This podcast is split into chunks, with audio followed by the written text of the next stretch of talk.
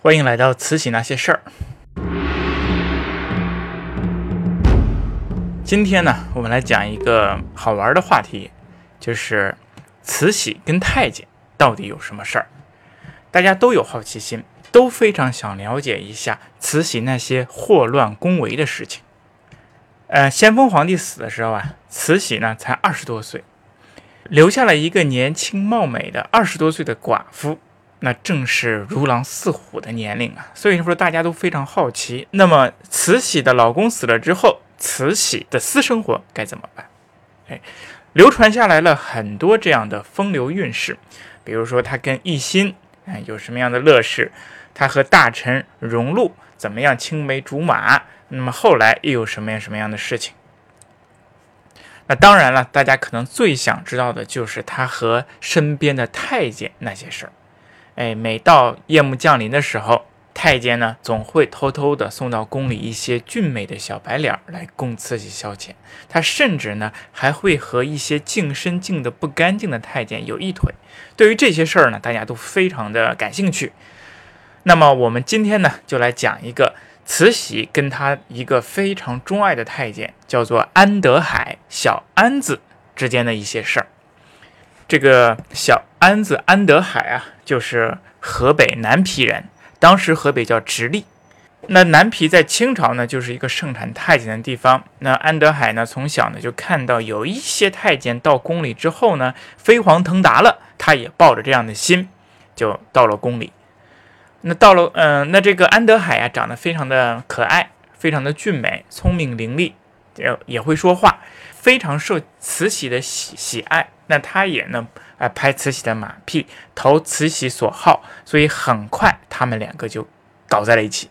那据说呀，这个安德海净身的时候呀，没有净干净，所以他跟其他太监不同，安德海还有一些别的太监所没有的阳刚之气。我们看看安德海长得又漂亮，又有一丝丝的阳刚之气，还聪明伶俐，所以说慈禧就对安德海日久生情。哎，经常搞在一起，久而久之呢，慈禧她就怀了孕了。十月怀胎之后，慈禧把孩子生下来。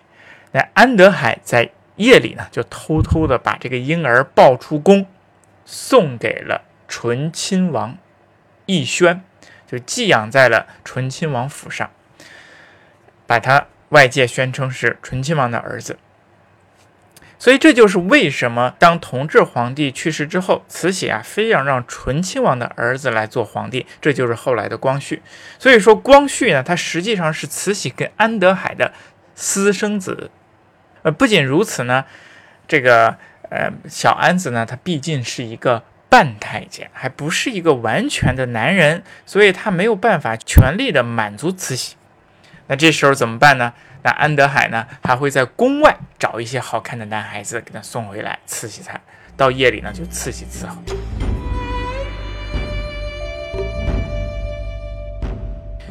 哎，刚才我说的呢，这些都是传说，非常吸引人的眼球，说的还是有鼻子有眼儿的。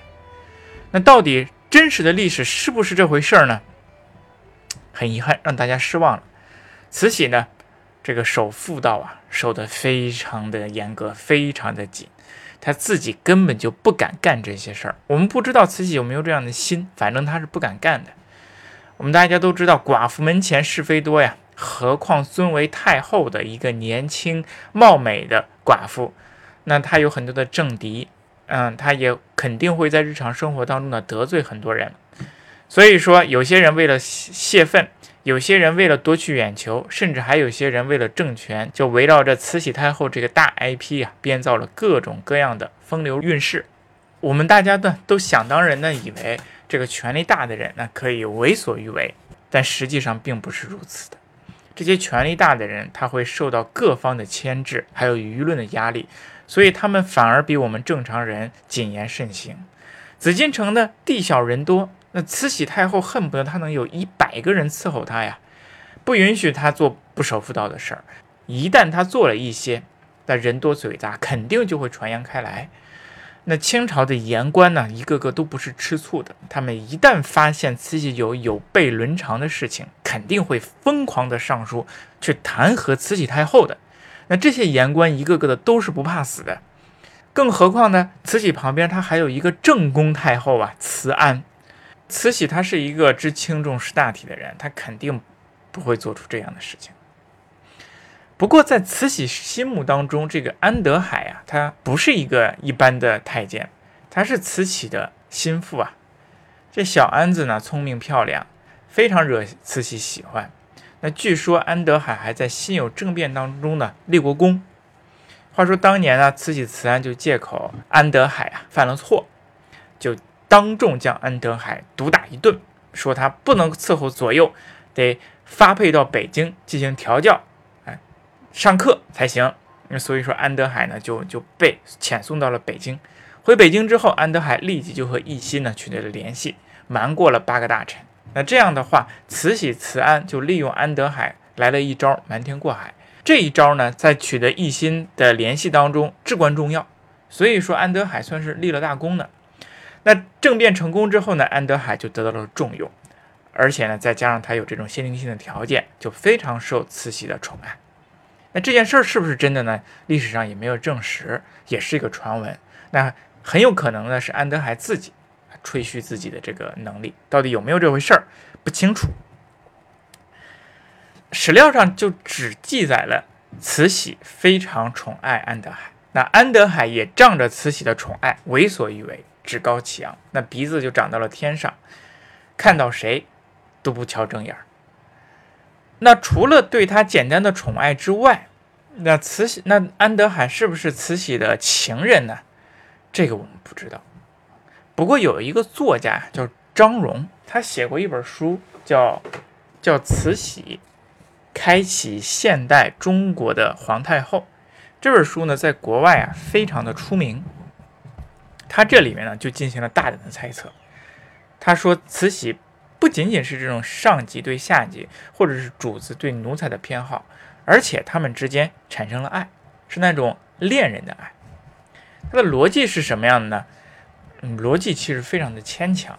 他说，这个慈禧啊，身居内宫，拥有至高无上的权利。但是呢，没有说心里话的人异常感到孤独。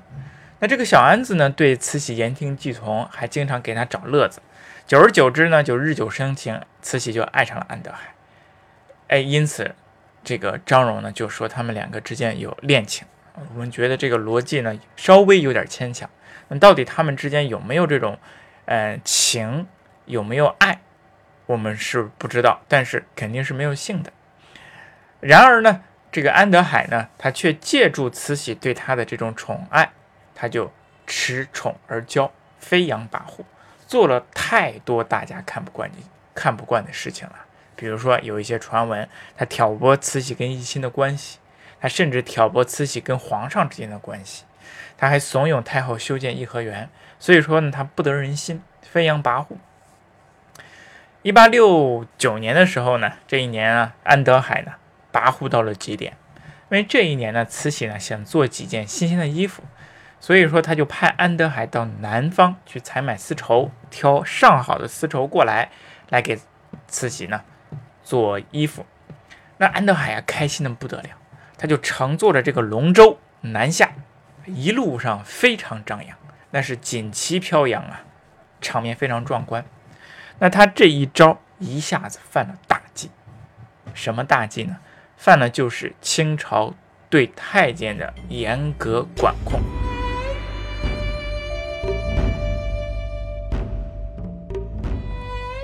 我们知道，明朝的时候呢，有很多太监非常的出名，比如说什么魏公公啊，啊东厂啊，什么东厂啊这些，哎搞了很多的这个太监，嗯魏魏公公，他们呢甚至祸乱朝政。所以说，清朝呢就以此为戒，严格限制太监的权利。比如说顺治皇帝的时候呢，他就颁发诏书，严格规定太监不许与官员进行交接。他还在交泰殿呢立了一块铁牌，上面写着：“以后有犯法干政、窃权纳贿，属托内外衙门交接满汉官员，月份擅奏外事。”上言官吏嫌否者，凌迟处死。啊，一句话来说，就是如果太监干政，那么他就要凌迟处死。同时规定呢，太监的这个品级最高不能超过四品，而且呢，不能擅自出入皇城，违令者也是死罪。以后呢，各个皇帝呢，对这个宦官的干政呢，也有严厉的规定。比如说乾隆皇帝，他还规定禁止这个。宦官呢，也就是太监识字认字，奏事的太监一律改成王姓，以防太监和外官进行勾结。哎，反而总而言之吧，就是不允许太监限制太监各种事儿。总而言之，我们总结一下：不允许太监干政，不允许太监和外官进行勾结，不允许太监认字儿。不允许太监出皇城，那这个安德海呀，他其实就违背了这一条，不允许太监出皇城。虽然清朝对太监的管控非常严格，但是安德海可是太后身边的红人儿，那有没有人敢揭发安德海的这种种种不法的行为呢？惩治安德海呢？有，太有了。我们刚才说了，这个清朝呢，有太多那种不怕死、敢于捍卫原则的大臣了。所以说，安德海离开北京没多远，就被抓住了把柄。一到山中，他就碰到了一个硬茬，谁呢？山东巡抚丁宝桢。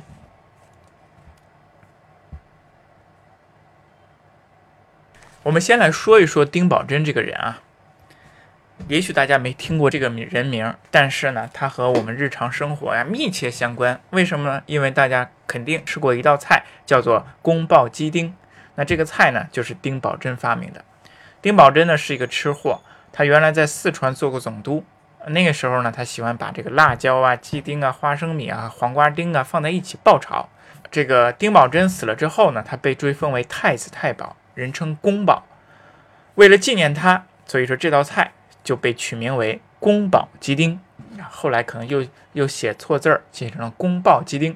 反正不管怎么说，这个宫爆鸡丁就是丁宝桢发明的，所以说他跟我们日常生活呢是有关系的。那丁宝桢这个人怎么样呢？如果从我们传统的这个做官的这种这个角度上来说，他是一个非常好的官员。这个人啊，敢作敢为，为官清廉，而且十分有个性。他是地方洋务派的代表，积极的倡导机器大生产，开办工厂啊，反正什么事儿都走在前列，是一个很好的官员。有这样一个小故事啊，就可以了，我们就可以了解丁宝桢的一些个性。晚清的时候呢，有一个非常出名的大将，叫做蒙古人，叫做僧格林沁，他的骑兵啊，非常的彪悍，人称僧王。他在第二次鸦片战争当中呢，甚至有一次战役打败过英法联军，所以说这个森格林沁呢，他是非常的非常骄傲的啊，也非常能干的这样的一个将军。他到达山东这个地界之后呢，他见省级的官员啊都不设座啊，看不起他们，觉得自己高省级官员一头还要多。他和别人说话的时候，嗯，他坐着，别人得站着。那这个时候呢，丁宝桢就在山东任职。他想呢见僧格林沁，就给他递送名片，但是附加了一句话说：“如果僧王不给我设座，我就不见；给我座，我才见。”啊，当时官员就觉得哇不得了啊啊，有热闹看了。哎，可是僧格林沁一听这个话呢，他反而觉得这个人特别有个性，便给他专门设置了一个座接见他，而且还对他礼遇有加。我看这个人呐，真的是特别奇怪啊！你处处顺着一个人的时候呢，哎，反而被别人看清了；哎，当你逆一个人的时候呢，反而别人高看你。但不管怎么说，丁宝桢他是一个有个性、敢作敢为的人。所以说，当安德海的船哎抵达山东的时候，丁宝桢就知道安德海呢飞扬跋扈，早就看他不顺眼了，他有违祖制，是吧？私自擅出皇宫。他二话不说就派人把安德海拿下了。当时呢，这个传说呢还有一个非常有名的对话：安德海对这个丁宝桢说：“我奉皇太后之命，织龙衣去广东，还敢抓我？你就等死吧！”啊，丁宝桢就对对他说：“幻术私出，非至，且大臣未闻有命，必诈无疑。他说：“我们清政府自古以来规定啊，这个太监私自出皇宫，那是违背祖制的。而且我呢，没有听说过太后降下命来要让你去广东治龙医，你肯定在这儿瞎说。”那这个丁宝桢呢，就上书奏请要把这个安德海斩立决，请旨正法。这个奏章到达北京之后啊，内廷呢就炸开了锅。其实安德海呀。他作为一个太监，在政治不管他怎么样，他在政治上呢，他其实都是微不足道的。那么这个事件其实是当时各派政治之间的一个棋子，他是反对慈禧的这些人想利用这件事来打压慈禧的一些气焰。这就相当于我们在在公司里啊，比如说有些高管互相不对付，看不顺眼。那么当一个人说他喜欢什么的时候，另一个人一定要反对。他说不喜欢，说这个东西不好，就大概就这回事儿。那么反对慈禧的这些人都有谁呢？哎，首先就是奕欣呗。我们知道奕欣他早年间虽然跟着慈禧一起发动了辛酉政变，但是以后呢，他们两个人呢渐行渐远。那么前一段时间呢？呃，慈禧呢还通过这个蔡奇寿的折子来来打压奕欣，差点把奕欣呢一撸到底。呃，不管怎么说，他们俩之间有分歧。那么奕欣呢也觉得这个慈禧呢太过嚣张，所以想借助一件事儿呢去打压他。那另外呢，安德海平日当中做的一些事儿非常惹奕欣不待见。他做过一些什么事儿呢？他据说呀，他挑拨过慈禧跟奕欣之间的关系。那怎么挑拨呢？就是某一年的春节前夕啊，一心向慈禧呢送了二十盆含苞待放的梅花。哎，慈禧非常的开心啊，就命安德海呀摆在宫中供他玩赏。可是安德海呀有心故意陷害一心，也不知道做了什么，让这些梅花一夜之间全部就凋谢了，枯萎了。慈禧看了之后呢，非常的扫兴。他原想呢。在春节的时候呢，等着这个梅花一起开放，讨一个吉利的说法。哎，现在呢都全死了，就是非常扫兴。这意味着什么呢？这意味着国之将亡，必有妖孽。那他就认为一心送给他这些花是一些妖花，这不是诅咒他吗？所以他就讨厌了一心。你注意，这些是传说，不一定会有这样的事实。但是从侧面来说呀，这个奕欣呢不喜欢安德海。这首先是奕欣不喜欢安德海，还有谁不喜欢安德海呢？那就是当时的皇帝同治皇帝，对安德海呀那是恨之入骨。为什么呢？因为安德海依仗着慈禧的这个宠爱啊，他对这个同治皇帝呢时有不敬，打这个小皇帝的报告啊，说这哎呀这个小皇帝啊不好好学习。啊，老玩儿啊，甚至是出宫玩儿，就打这个皇帝的小报告。那这个慈禧听呢，非常生气，就还命令安德海当代表着慈禧当面斥责同治皇帝。那同治皇帝呢，就对他非常的生气。慢慢的，同治皇帝就渐渐渐渐的长大了，他把安德海比作这个武则天身边的张易之啊。张易之是什么呢？就是武则天身边的这个，呃，宠男宠。那这个，呃，作为这个慈禧的儿子，同治皇帝呢就觉得非常的羞愧。哎，所以说呢，他甚至对这个安，他对安德海啊是恨之入骨，甚至在宫中呢，呃，扎小人儿，扎这个安德海。还有一个人反对慈禧是谁呀？就是当时的正宫太后慈安。嗯，平日里呢，我们大家都知道，这个慈禧太后呢，口齿伶俐，思维呃灵泛，而且敢做敢当。那么，好像这个朝中拿拿事情、拿大事情呢，都由这个慈禧来做。那慈安有没有一些嫉妒之心呢？我们不知道。我们在这里猜测，他肯定应该有一些嫉妒之心。而且呢，这个安德海呀，平日里飞扬跋扈，这个慈安也看他不惯。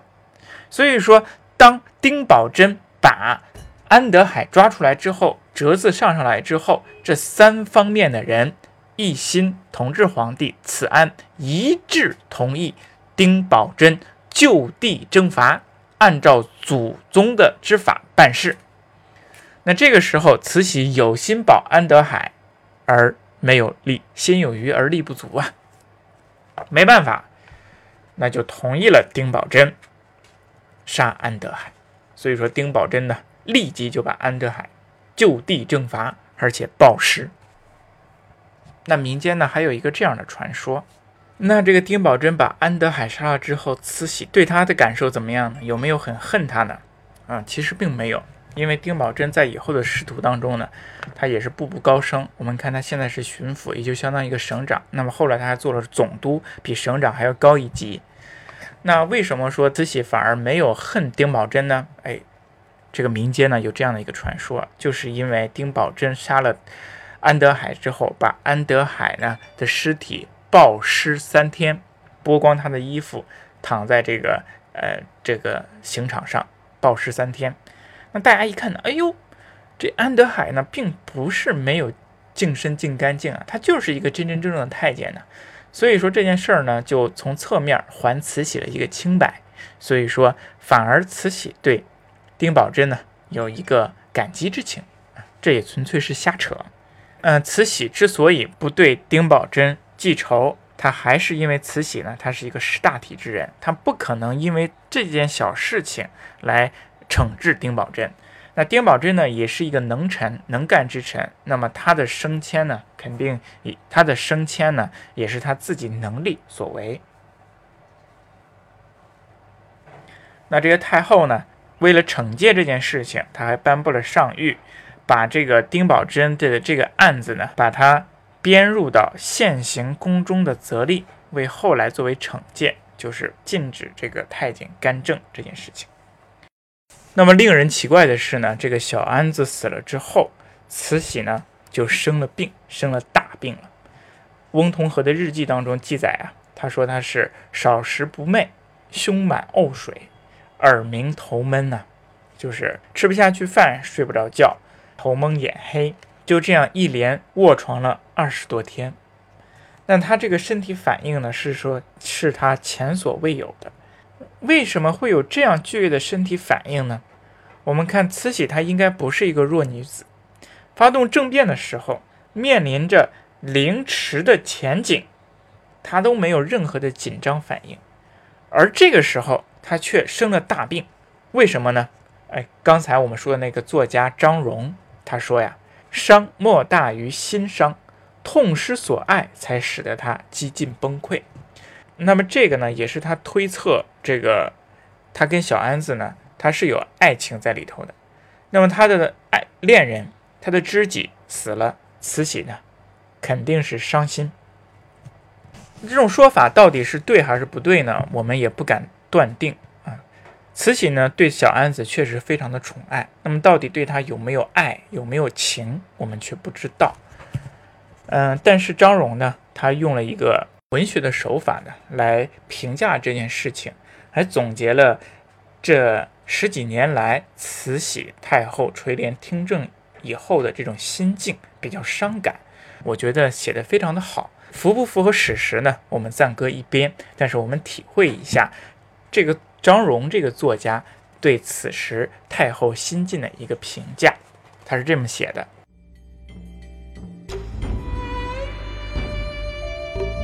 伤莫大于心伤，痛失所爱，才使得他几近崩溃。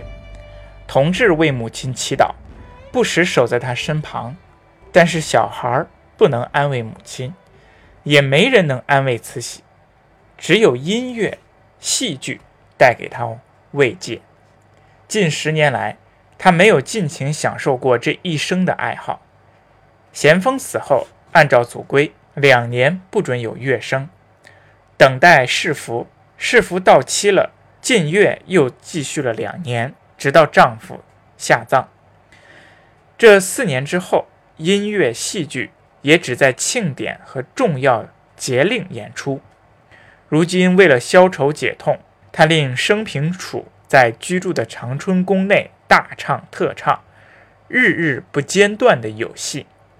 听戏的记载在档案中出现的频率少见的高，乐声中病床上，他难免对醇亲王恨得咬牙切齿。要寻找机会报复他，因为醇亲王呢极力的呃赞成丁宝桢杀掉小安子。张荣继续写道啊，小安子和同伴的死，足以让慈禧永远放弃再有情人的愿望，代价实在太高，他的心扉就此合上。好，感谢收听这一期的《慈禧那些事儿》。如果你喜欢，请您点赞，请您评论，这是对我继续做下去的极大的鼓励。我们下期再见。